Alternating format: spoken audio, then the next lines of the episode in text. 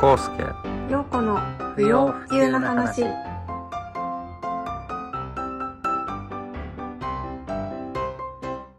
こんにちは、イベレージの平山です。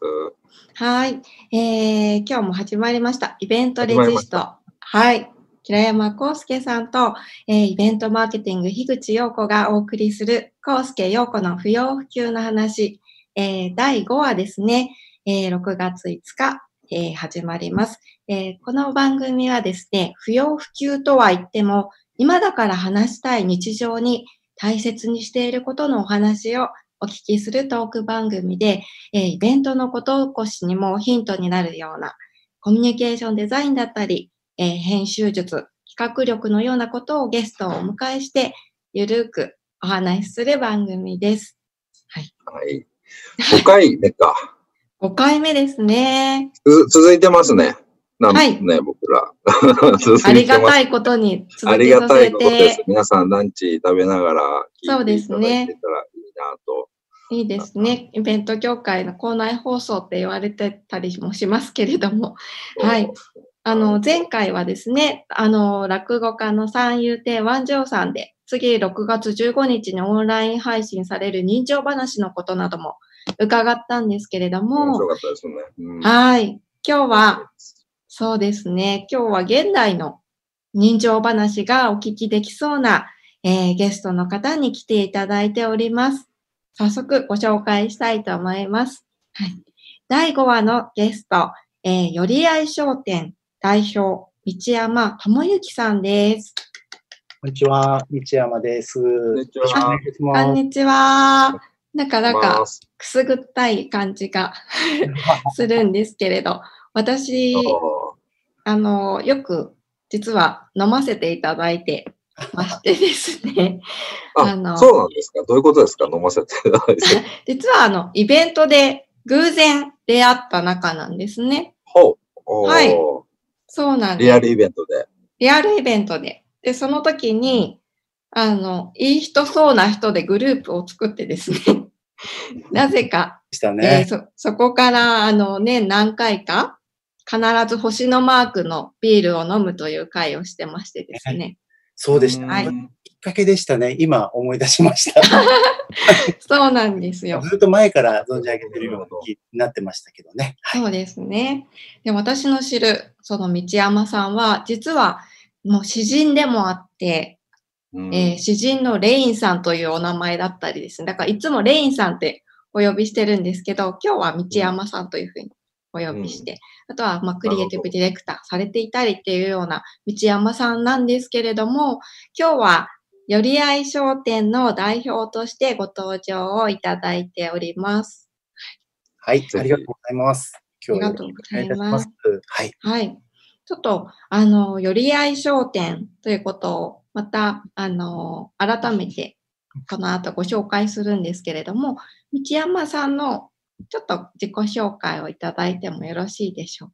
そうですね。か。はい。うんいろいろなことをやってるんですけれども、今回はね、あの、お呼びいただいいただいたのは、あの、よりあい商店の代表ということで、まあ、あの、偉そうな肩書きではなくてですね、まあ、あの、にあの、松陰神社、えー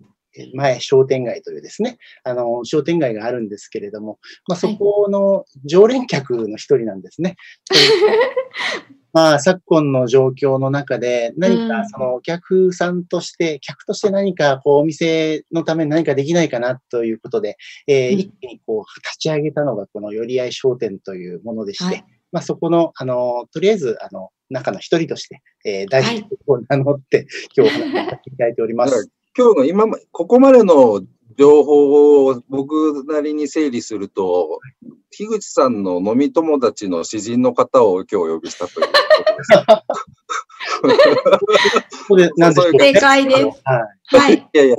なんかあるんですよね、これから。背景とかヒントですよね、多分ね。そうでしょうかね。はい。私今飲んでませんから大丈夫です。そうじゃない。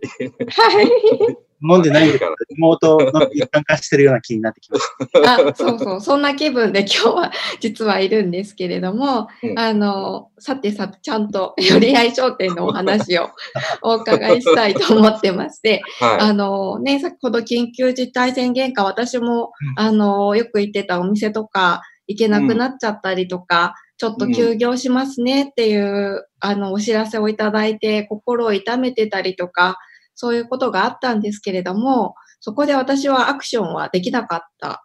んですけど、い。あの、道山さんは困っていた飲食店主さんに、あの、常連の、えー、ということで、おつなぎになった、ちょっと今回、寄り合いの物語としてご紹介をしていきたいなというふうに思っています。うん、はい。はい。で、3つの寄り合いがあるのかなというふうに、あのーお話を聞いて思っていて、ちょっと3つの寄り合いを紐解いていければと思っているんですけれども、もともとその道山さん3店舗さんが今回寄り合いの寄り合い商店で参加されてるということだったんですけれどもずっとこう飲みに行ってるあのお店常連さんという間柄からスタートされたんですか？そうなんですよ。まさにあの背景、あの何しようかなと思って、これがその、はい。えー一軒なんですけど、まあ、ここがよ僕行ってるとこなんですけど、ええ。あの三軒茶屋からちょっと近くの世田谷線という本当に昔ながらの路線があって、まあ、うん。そこの松陰神社前という駅があってですね、まあ、あの、はい。神社の参道でもあるんですけど、そこにあの、10年くらい前までは結構割とこうもう、あの、高齢化が進んでて、あの、シャッターになってるお店も多かったと聞いておりますが、まあそこをですね、すごく今若い人で賑わってて、まあその活性化のきっかけとなったと言えるのかな？というぐらいのこの、牡蠣とおばんざいの店の丸正アリクさんっていうところがですね、まあ、はいここによく僕はあの4年ぐらい前ですか、5年ぐらいになりますかね。あの、ええで、ここのお店と、あと他にあの、バーのオルガという、結構これあの、若いバーテンダーさんがやってる、あの、いる結構遠くからも人が来るぐらい人気のカリスマバーテンダーえというところと、はい。オールアバウトマイコロッケというとてもこうオリジナル、オリジナリティに溢れたコロッケを、手作りコロッケ作ってらっしゃるところ、このあ3点をですね、えー、はい結んで、まあ、今回立ち上げるような形になりましたね。はい。うーん商店街というとね、もうコロッケでもうセットですよね。そうですね。はい。本当に美味しいんで。うはいんなんか、なんか、うん。はい。あのあーはい。すごいやっぱこのずっと行ってて、あの、はい。まあ、いろんなこう、あの、人とも知り合えるようなとても素晴らしい店なんですけれども、うん。やっぱりあの、このコロナの状況にね、2月、3月となってきて、はい。あの特に3月の上旬ぐらいですかね、なんか、なんとかできることはないかなって思ったんですよね。で、うんうん今、まあ、元気なこの店主のヨッシーっていう店主がいるんですけれども、はい。彼がやっぱりさすがにちょっとなんかこう、青ざめたっていう言い方あれですけど、やっぱりちょっと困ったなっていう顔をしてたんで、これなんかしなきゃいかんと思って、まあ、僕にできることといえば何だろうって考えたときに、なんかあの、アイディア出して何かできたらなって思ったのが、まあ、きっかけでしたね。えー、そこでこう、ね、なかなか自分なりのアクションって、あのーできにくかったり、どうしたらいいんだろうっていうところがあると思うんですけれども、えっ、と、今回、そんな中、すごいテクノロジーとの架け橋をはい。道山さんがされて、実現をされたというふうに伺っています。そうですね。僕もこんなことになるとは思わなかったんですけれども、やっぱもう、元がやっぱりその、本当に腰の重たいアナログ人間なところがありまして、まあ普段はちょっと映像の仕事だったり、言葉の仕事だったりしているような人間なんですけれども、あの、はい。まず何ができるだろうということを考えたときに、そのクラウドファンディングで助けるっていうことがまず思い浮かんだんですけど、やっぱりいろいろこう準備したり、まあそれ参加する人もいろんなハードルがあるだろうなっていうところで、うあの。もっと長い期間なんか支援できるやり方なんだろうと思ったとき、サブスクがいいかなとかって思って、まあいろいろ調べたりしたんですよね。はい。で、そう、そうこうしてるうちに、まあ、いろんなところに話しに行ったり、相談もしてたんですけれども、あの、はい。もしそういうことを考えてるんだったら、こうのん。企業があるよ、こういう企業があるよっていう、まあ、あの、ベンチャーから出発した、すごいはい。テクノロジーを持ってる、モバイルオーダーでテイクアウトするプラットフォームを持ってる企業の社長を紹介してもらったんですよね。えそれでえ、あの、今こんなこと思ってて、ちょっとなんはいか支援したいんですけど、一緒にできませんかって、もうすぐプレゼンしに行ってですね、もうあの、とにかく。時間優先だと思ったんで、定裁とかすごく普段は整えがちなんですけれども、はいパンパンって書いてですね、おお。そしたらその場で、あの、あ、うちもちょうどなんかやりたかったんですよって言ってくださって、はい。えーじゃあやりますかということになってですね、まあ、その時がもう3、その時はもう4月入ってたんですけれども、4はい月上旬で、まあ、そこから3週間ちょっとぐらいでですね、こうサービスインというんでしょうか、立ち上げまでやることができたと。なんかそんなスピード感でやりました。はい。すごいスピード感、3週間で、あの、実際にそのテクノロジーというのが、えっ、と、お名前は大丈夫でしたっけ？大丈夫だと思います。はい、そうです。はい。あの、ギグさんっていうところですね。はい。ショーケースギグさん。ええそうですね。はい。なんか、某大手のね、あの、はい。えー飲食店の、まあ結構もう全国的に有名なチェーン店の、あの、お店のテイクアウトシステムなどもやってらっしゃるところなんですけれども、まあそはい。こでね、あの、3月期とか、その大手の飲食チェーンの会社が、あの、とても、なんていうか、その、モバイルオーダーのテイクアウトで、あの、うんお家でこう、ね、子供さんとかも外に出れなくって大変だったはい。時、まあ、その子供さんとかが食べやすい、あの、値段設定のものを出したりとか、まあ、そういうのを、うんあの、ボタン一つでスマホから注文して、はい。それで取りに行って、でその場でもうパッと渡してもらうという、あの、うんそのことによって接触時間も、店員さんとの接触時間も少ないので、これのはい策にもなり、うんかつそういうボタン一つの気軽さ、それと、はい。まあ、そういう自由な値段設定、メニュー設定っていうのがあるので、状況に臨機応変に対応できるような、そういうモバイルオーダーのまあプラットフォームなんですよね。うーん。支えてる、えー企業さんが力を貸すよっていうことになって、まあ、その社長も、あの、この松陰神社商店街っていうのはもうご存知で、まあ、はい。常連のようなものだったので、あの、あ、そうなんですね。でもやっぱこの客お客同士で何とか支えたいねっていう、まあ、常連客の有志が集まって、そのうん。店主あを、あの、店主の皆さん、本意にしてる人たちを支えようということで始まったという、なんともこう、あの、アナログな、あの、もの、まあ、ここはもう本当に古き良き、まあ、背景にありますように、古い文化をこう、若い人たちが、こう、うん改築したり、リノベしたりしてやってる街なんですよね。とっても元気なんですけど、まあ、そういうこう古いものの良さ、伝統。がある街の良さを、まあ、最新のテクノロジーでなんかうん支えられるんじゃないかというところですね。はい。うん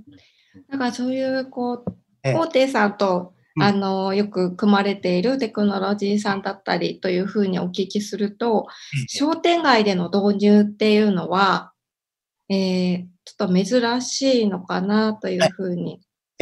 非常に珍しかったみたいですね。やっぱりそのいうこう、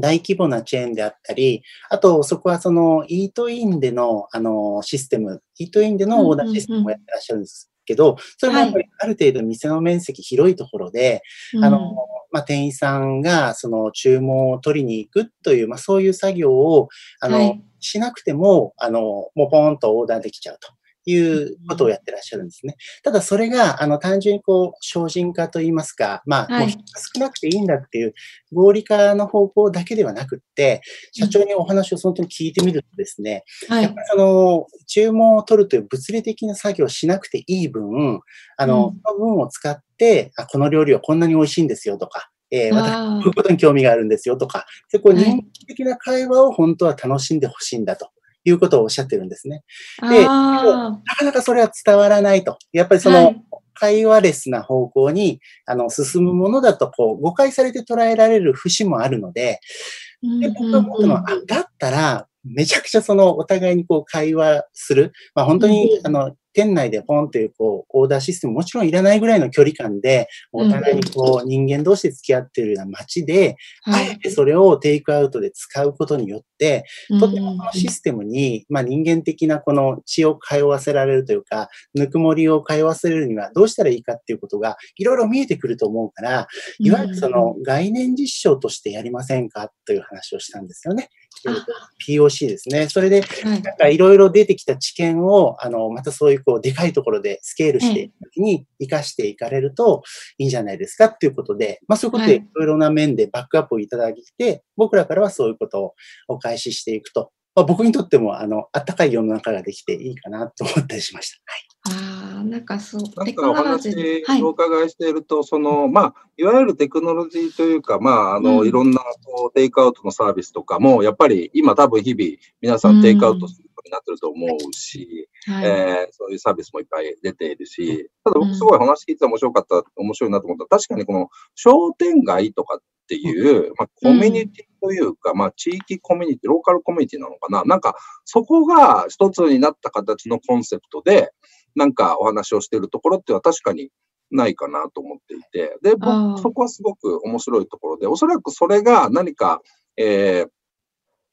すごくなんだろう、実証実験とおっしゃられてますけど、それで、えー、個々に何かそういう店舗が、あオーダーを取った、なんですかね、テイクアウトしたりとか、まあ、プレオーダーしたりとかっていうよりも、なんかその塊自体があバリューを持つのであれば、多分おそらくこの価値っていうのは世の中今困っている商店街、全然横展開できるのかなと思ったんですけども、そのなんか、コミュニティだから、出せる価値とか、出せるサービス、個々の店舗じゃなくて、何個かの店舗が一緒にやることっていうのは、なんかそこって見出せそうなこととか実験されてることってあるんですか？え、まさにですね、今、立ち上げが4月28日だったんで、ちょうどこう1ヶ月ちょっと経ったんですけど、そこで、まあ、我々も定例会を毎週1回やってるんですね、店主たちと、システムの人と。うん、でも定例会5回を終えて、かなりこう、やっぱ動き出したから見えたなって思うのは、やっぱそのテクノロジーは明らかにそれが支えてくれてる、まあインフラのようなものなんですけど、つながりっていうのがどんどん広がるねと。もともとつながりっていうのを大切にしてできたんですけれども、うん、それがどんどん広がっていくなっていうところは今見えてると、見えてきたなっていう感じはしますよね。例えばなんですけど、あの、はい、えー、ポスターをですね、用意したんですけど。ありがとうございます。出してほしい。あ、これちゃんと映らないですかね。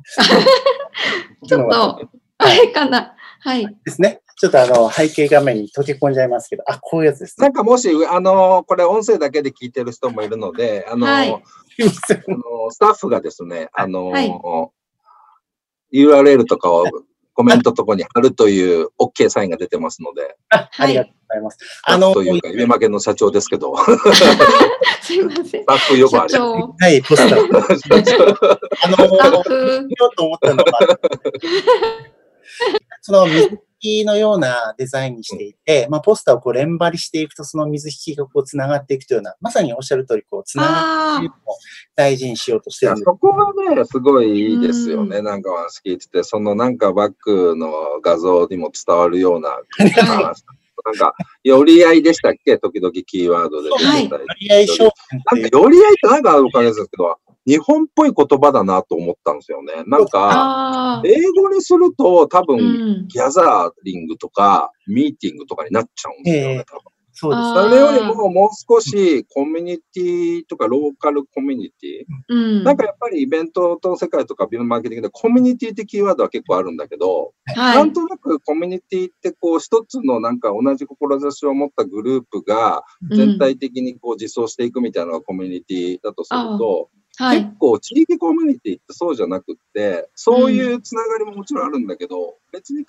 ずしもお客さん同士はそんなにつながってなくてもいいし、うん、思いとかビジョンとか全然バラバラでもいいし、はい、ただなんかそこのお店とのつながり、つながりとか、そこが、えー、あるお店を知ってるから、違うお店も知るきっかけになるとか、あの店行ってみなよとか、なんかそういう、なんか、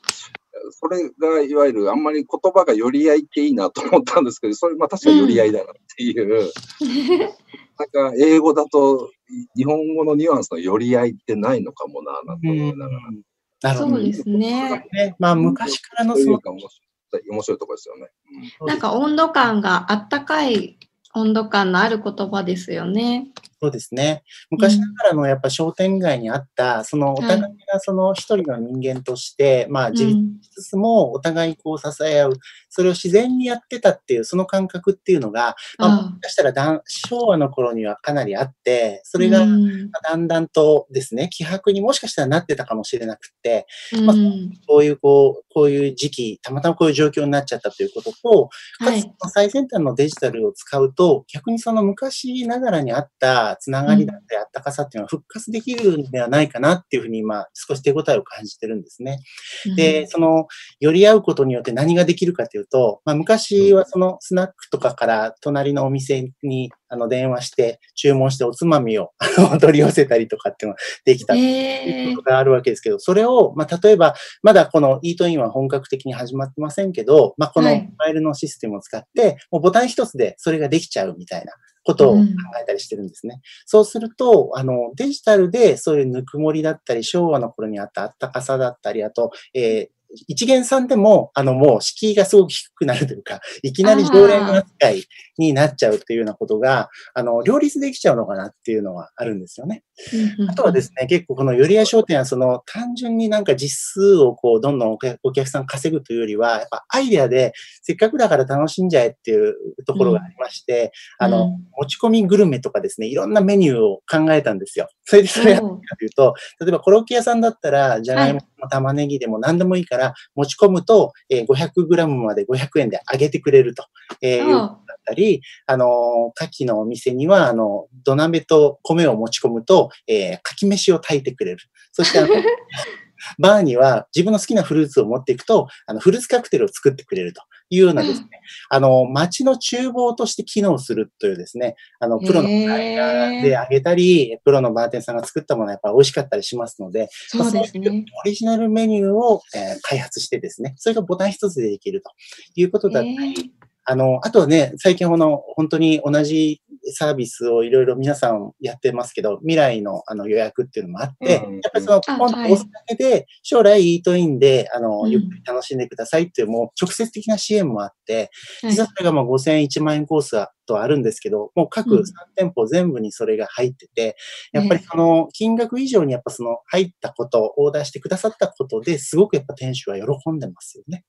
ああ、勇気になりますよね。なんか、本当に、その、なんだろう、その、おすすめる、その、寄り合いの中での温度感みたいなのを、いかにその、テクノロジーってすごいね、便利な部分、便利にしてくれる部分はあるんですけども、やっぱり、一方でなんか機械的になっちゃうところがあって、なんかすごくやっぱりそこのコンセプトをどう伝えていくのかっていうのを、とか、まあ、温度をどう伝えていくのかっていうのは、すごくなんか、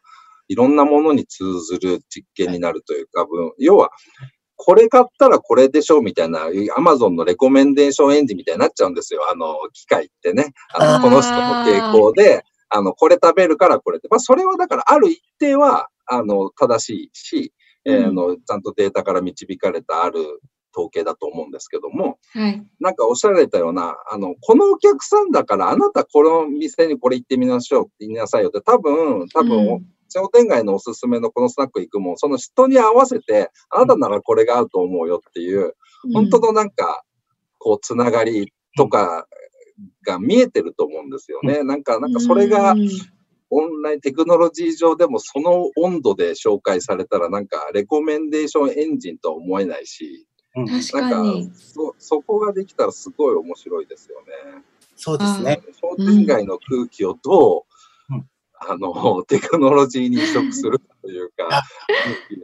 すごい、うん、そう、そういう言い方できますね、確かにね。はい。しかも、その全然その温度感とかが減らずに、冷たくならずに、それできるんじゃないかなっていう可能性を感じてますね。うん、最近ですね、その、とある、あの、大手、もう本当に国民的なといいますか、あの、はい、日本国中でみんなが知ってるような食品メーカーさんにこのお話をしたところですね、まあ、あの、本当にあの、この、よりや商店に無償で商品を提供するから、まあ、いろいろその、新たなメニューとか作ってみたらということで、各選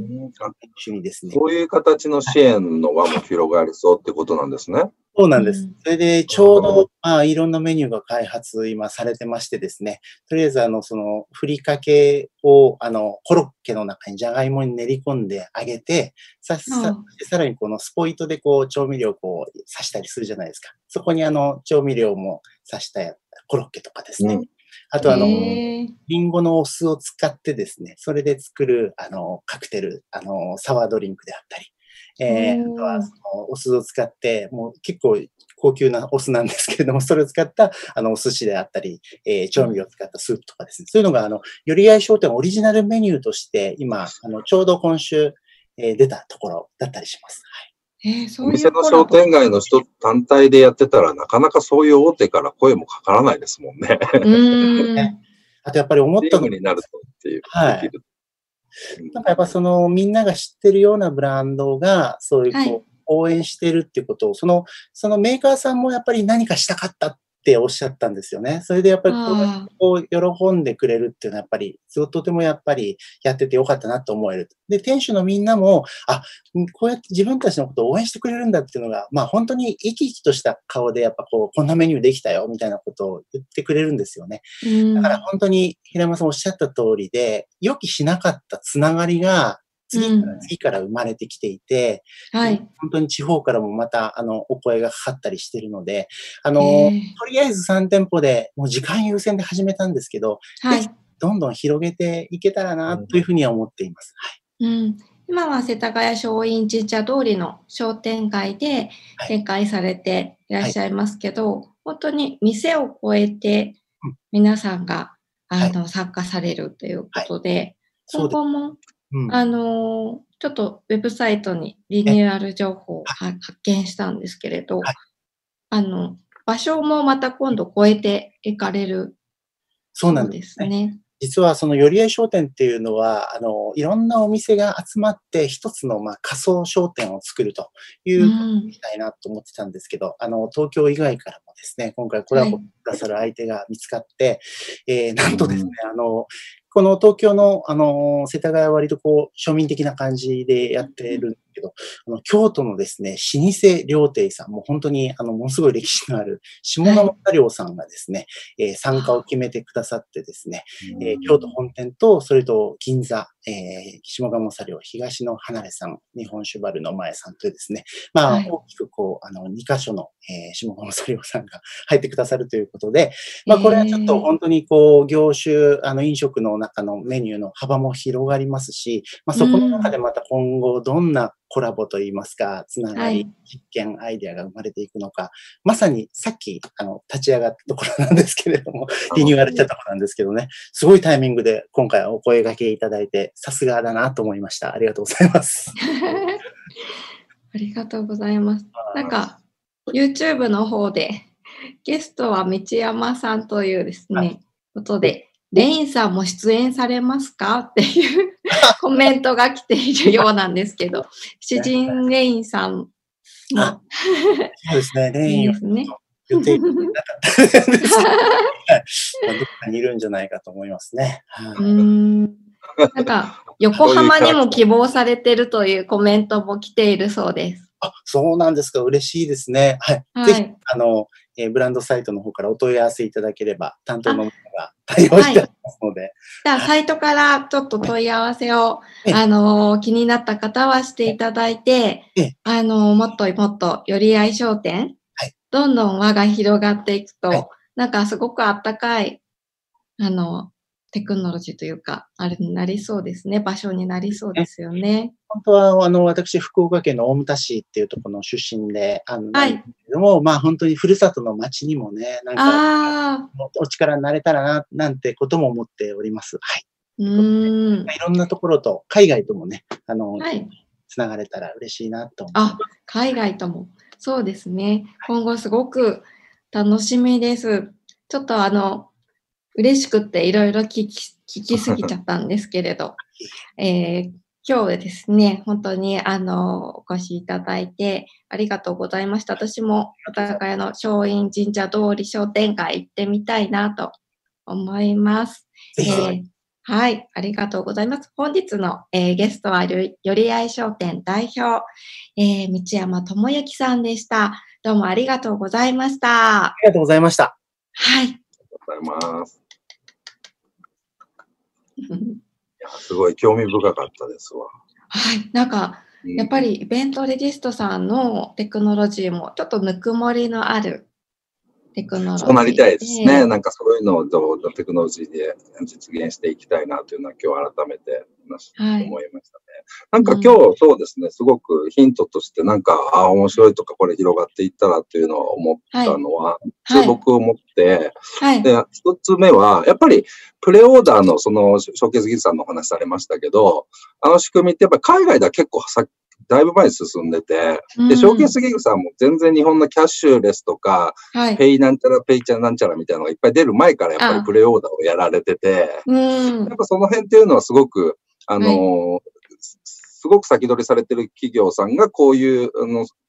あの、ローカルの立ち上げの支援されてるっていうのはすごく面白い展開が生まれるかなっていうのは思いました。そうですね。ローカルからグローバルにも行くっていうような道筋が、うん、2つ目がまさにそこのローカルからグローバルで、ネットの世界で言うと、はい、いわゆるバーチャル商店街がモールだと思うし、ショッピングモールだと思うし、そもそもそういうものなんですよね、はい、ネットって。ロケーション問わずいろんな商店が集まるのが。ただ、うん、そもそもリアルのローカル発信からっていうのはあまりないかなと思っていて、リアルのローカル商店街からバーチャルに行くっていうとこがなくって、それはまた、ヒントの成長になるかなと思って、これはすごい楽しみだ、見てみたいなって。で、三つ目は、はい、あの、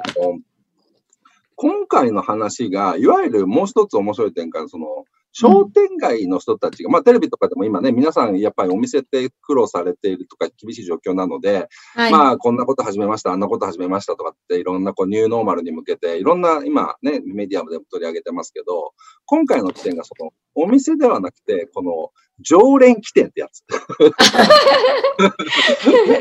そうですね。